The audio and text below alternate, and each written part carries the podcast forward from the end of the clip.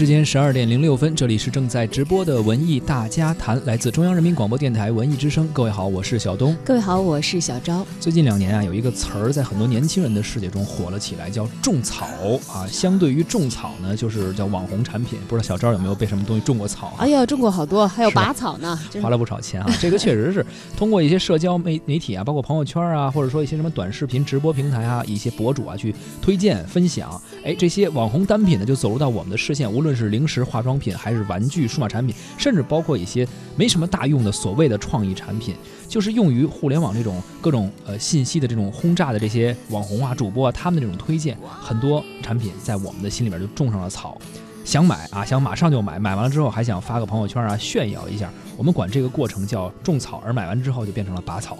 很多商家呢，其实也是抓准了网友们的这种心态啊，时不时的会推出一些有创意、颜值非常高的产品，成为网红的爆款，而在网友的心中种下草，等着大伙儿来拔。随着产品的爆红呢，往往会出现一些供不应求的现象，造成主观的或者是客观的一种饥饿营销的效果。比如说最普遍的连夜排队。嗯，最近呢，星巴克推出了一款双层猫爪杯，啊，这一时之间也是上了热搜，成了话题了啊。而且还由于这个备货量不大呀，一些门店的猫爪杯是遭到了顾客的抢购，甚至有人为此发生了争执，大打出手。紧接着呢，黄牛出现，有网友反映啊，说这个原价一百九十九的杯子，已经炒到了五百块钱起步的价格，在网上搜一下，哎，确实。大部分的报价是在六百到八百之间。你说为了一个杯子就大打出手啊？还有黄牛说加价出售，感觉有点不可思议。但这种事儿确实还真的就在我们生活中发生了。而说到黄牛啊，日常生活中我们肯定多多少少会遇到一些，比如一些热门演出的演唱会的门票啊，或者话剧的门票啊，或者一些限量版的产品，在大家不容易买到的时候啊，就很容易出现黄牛的身影。有的人认为啊，这黄牛是市场的顽疾，必须是马上彻底的清除掉。还有人认为啊，这是某些消费者的不理性纵容了黄牛。毕竟啊，你有买家才会有这个黄牛嘛。那么究竟是网友粉丝太疯狂，还是黄牛太猖狂了呢？也有可能是这个产品颜值太高、太貌美、太过吸引，种草了啊！啊，无独有偶呢，这个有人种草网红产品，有人呢迷的也就是演艺明星。其实可能大家的那个心态是一样的一个道理，啊，只要有种草的地方呢，呃，就有黄牛，只不过通过黄牛来拔草，稍微要昂贵了一些啊。是。最近呢，还有一则热门的文娱新闻也是受到网友的关注，网上呢爆出了一则明星隐私信息遭到贩卖的内幕。那这个贩子肯定其实他也是。被称为这个信息黄牛了啊！这些信息要多全有多全，包含了身份证号、手机号，还有航班乘坐的信息等等，甚至是连剧组的通告安排都都全部有。黄牛猖獗的程度啊，可以说是无孔不入，甚至到了不可思议的地步。可以说，只有你没听过的明星，没有他们搞不到的信息。而今天的节目呢，咱们就来聊一聊最近所引发的两件事：疯狂的粉丝和猖獗的黄牛究竟是怎样的一种共生的状态？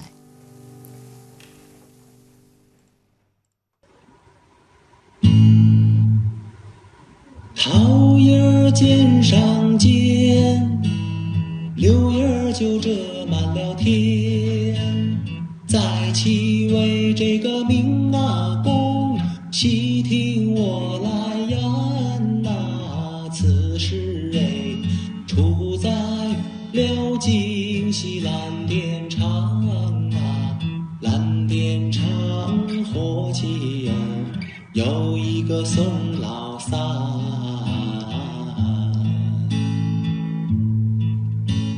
提起那宋老三，两口子卖大烟，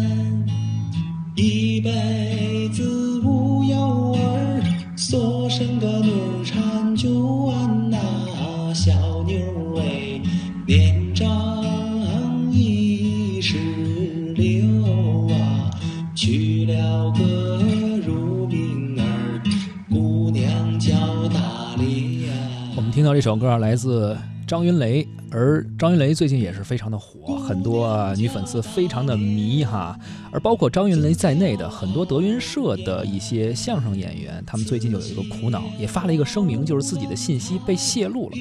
确实啊，随着咱们生活水平的逐渐的提高，很多人都会有一个自己的偶像，或者你是因为一部电视剧，或者说是因为一首歌，或者看了一档综艺节目，或者您就是听了一场相声，就把一些艺人明星当做了自己的偶像，而自己呢成为了他们的粉丝。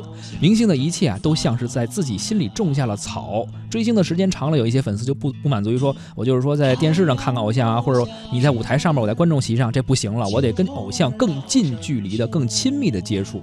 于是啊，有一个新的行业就应运而生了，就是说可以把明星艺人的个人信息啊，包括工作的行程啊，贩卖给粉丝。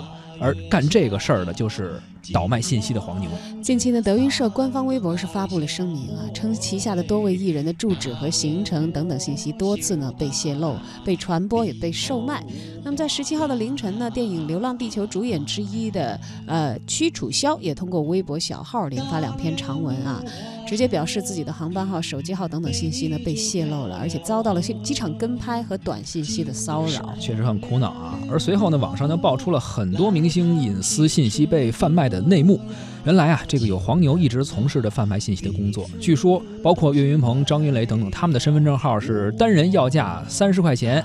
像什么蔡徐坤呀、易烊千玺啊，这些号稍微贵点儿，他们的身份证号被卖到了四十。不同的信息有不同的价格，大牌明星、流量明星，甚至三线、四线的小明星啊都有。知名度高点呢，价格高点儿，不过呢，也差不多就是百十块钱。像朱一龙这样的现在比较红的、比较火的艺人啊，说全套的信息大概是一百五十块钱。其实对于粉丝来说，可能就是一顿饭的价格。而知名度不太高的三四线明星的价格就更低了，有的十几块钱，甚至有的就是个位数。从航班、酒店通告到音乐、游戏账号、手机号、身份证号，乃至是户籍信息啊，明星的信息更加全面、详细的被扒出来，而且被明码标价。此外，剧组的通告啊，什么演员在哪儿演什么戏，都清晰地罗列在了通告单上了。啊，以此而存活的黄牛呢，则通过代理不断的壮大。他们呢，通过赚差价，月入个几千块钱是没有问题的啊。而买方呢？则是对应了一群上瘾无法自制的粉丝，这样一个明星隐私贩卖的链条也就此形成。一些粉丝们依靠这些信息，更加方便的去追踪他们所谓的这个偶像明星啊，而这一类的粉丝呢，也被称为这个打引号啊私生饭。没错，这微信公众号啊娱乐资本论就调查了一下这事儿，说在圈子里边，为了吸引客流，黄牛需要每天在微博去同步一些呃信息，有时候多的时候可能二三十条的这种所谓的广告啊，回复呢。也会有很多。刚起步的时候说咨询的人呢不到十几个人啊，慢慢的呃加好友的人就越来越多了，起码一个月说有一一两千个人来买这个信息都不成问题。圈子里边呢也自主形成了一个非常简便的沟通方式，就跟他们这个黑话行话似的，统一用一些英文的缩写甚至代号和符号来去买这些信息，而包括一些沟通上啊也非常的简便，呃，他们经常会写写出这样的一个签名吧，算是叫。非免免费啊，不买别问，请讲礼貌，要什么直接说，说明这些人还挺忙的，你别跟我废话，你要买谁的直接告诉我，已经成为了一个产业链了。那这个产业链的购买者他们会去干嘛呢？啊，这个很多私私生饭呢就会无节制的去追星，为一些艺人带来了生活或者工作上的一些困扰。比如呢，这个像以前就曝光过，鹿晗呢曾经被这个驾车跟踪啊，恶意逼停，还下来这个呵斥了一下跟踪的人，确实挺生气的，把这个安全完全就不当回事儿，这追星犯得上吗？等等等等啊。包括杨幂也曾经说，因为高铁的信息被人泄露了嘛，然后被一些粉丝尾随跟着，然后是也是发生了一些肢体的冲突，弄得很不愉快。然后他也发微博问啊，说你卖我的信息到底能挣多少钱呀？包括 TFBOYS 这个成员王俊凯也曾经说，在学校里边被。人偷走了自己的呃数学书、地理图册的草稿本等等，可能是他们想要一下这个，觉得是偶像偶像用过的、写过字的。你说这个王俊凯可能会想，你怎么不偷啊？暑假作业。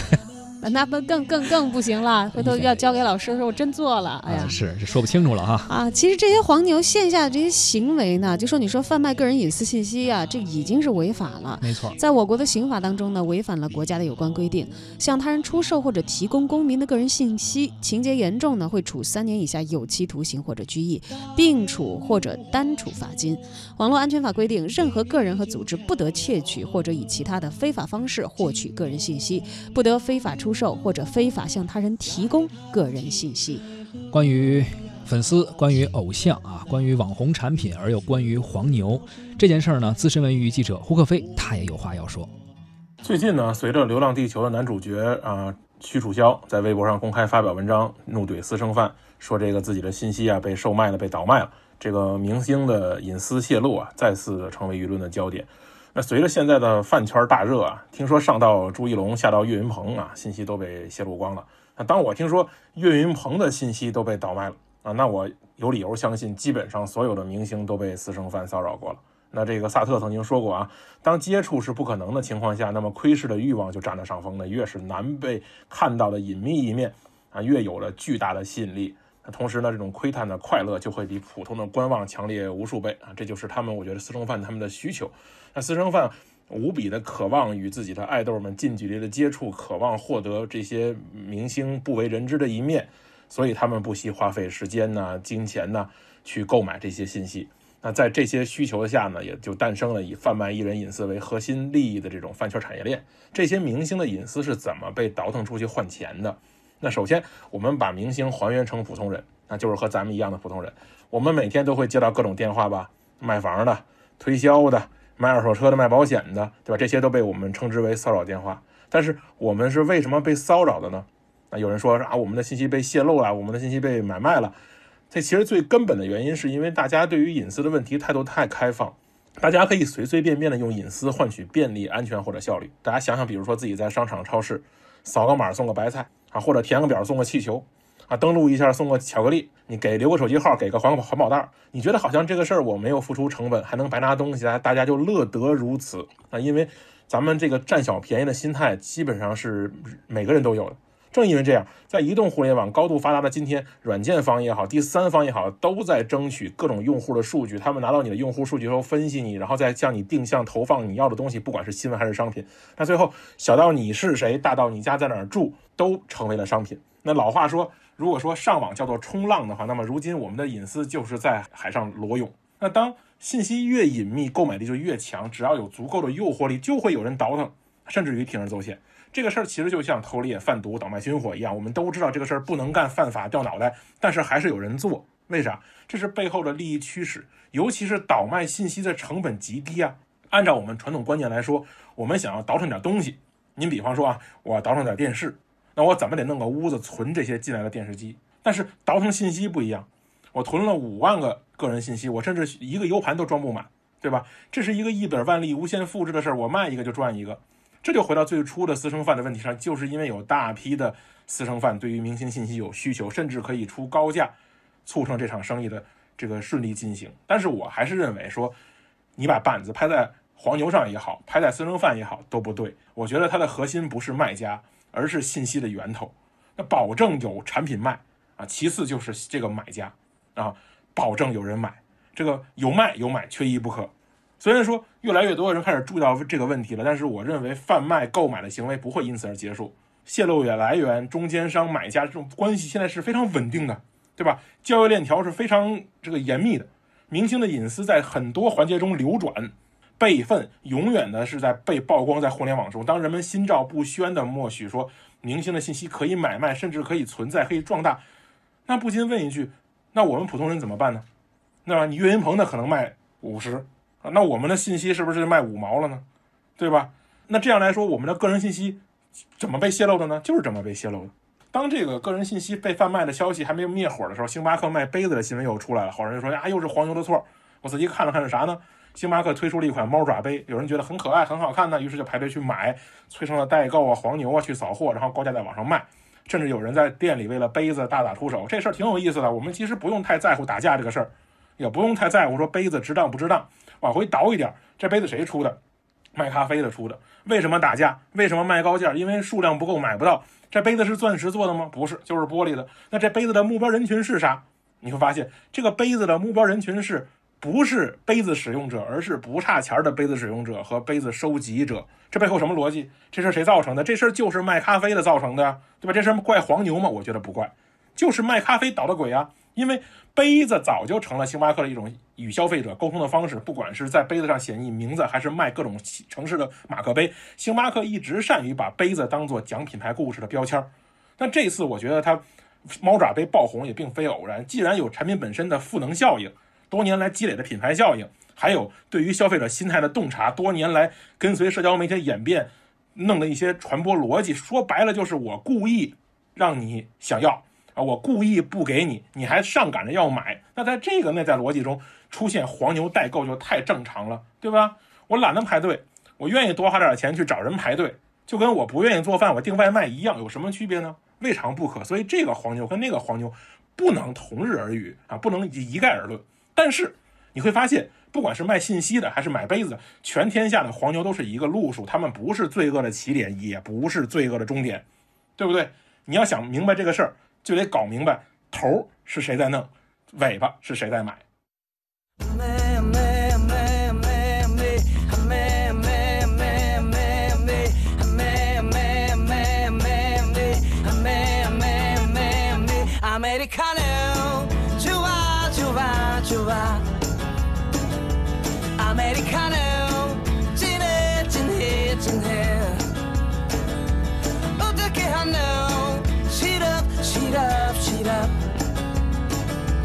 빼고 주세요. 빼고 주세요. 이쁜 여자와 담배 피고 차 마실 때 메뉴판이 복잡해서 못 고를 땐 사글세 내고 돈 없을 때 밥 대신에 짜장면 먹고 후식으로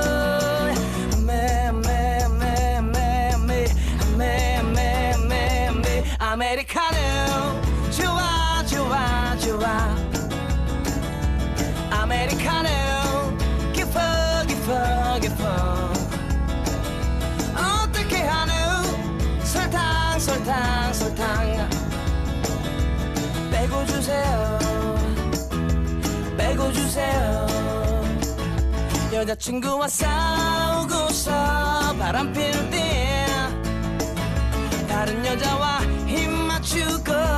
담배 필땐 마라톤하고 감질나게 목 죽일 땐 순댓국 먹고 후식으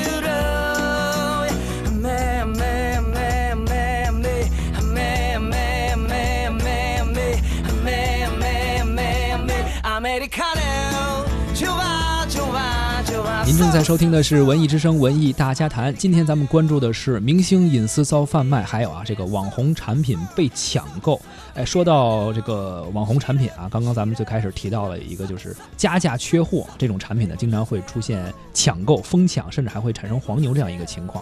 开始咱们不是说了吗？星巴克推出这个樱花猫爪杯，但是由于备货不太多呢，每家门店就只有几个，所以这个杯子呀特别的抢手。呃，据网友提供的照片和文字显示呢，一些特别想买杯杯子的朋友和一些黄牛在凌晨两三点的时候啊，甚至提前一天晚上，在星巴克刚刚关门的时候就排好队了，然后等着第二天开门营业的时候，想第一时间进去抢杯子。还有一位网络博主啊，曾经在微博上种草这个杯子，说要买来啊，一定承诺给各位粉丝，说我买完之后送给你们抽奖。这转发量一度超过了三万，很多人都想等着说你赶紧买了送给我吗？结果这第二天这博主发了一个微博说种草一时爽啊，跑货呃断货跑断场，就是没买着。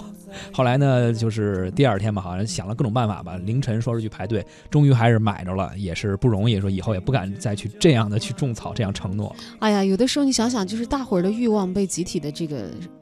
真的是像像被他们撩起来以后啊，，这个种草就是这样嘛。就是这个力量很可怕呀啊！嗯而随后呢，有网友爆料说，黄牛已经把原价一百九十九的猫爪杯是炒到了六百元。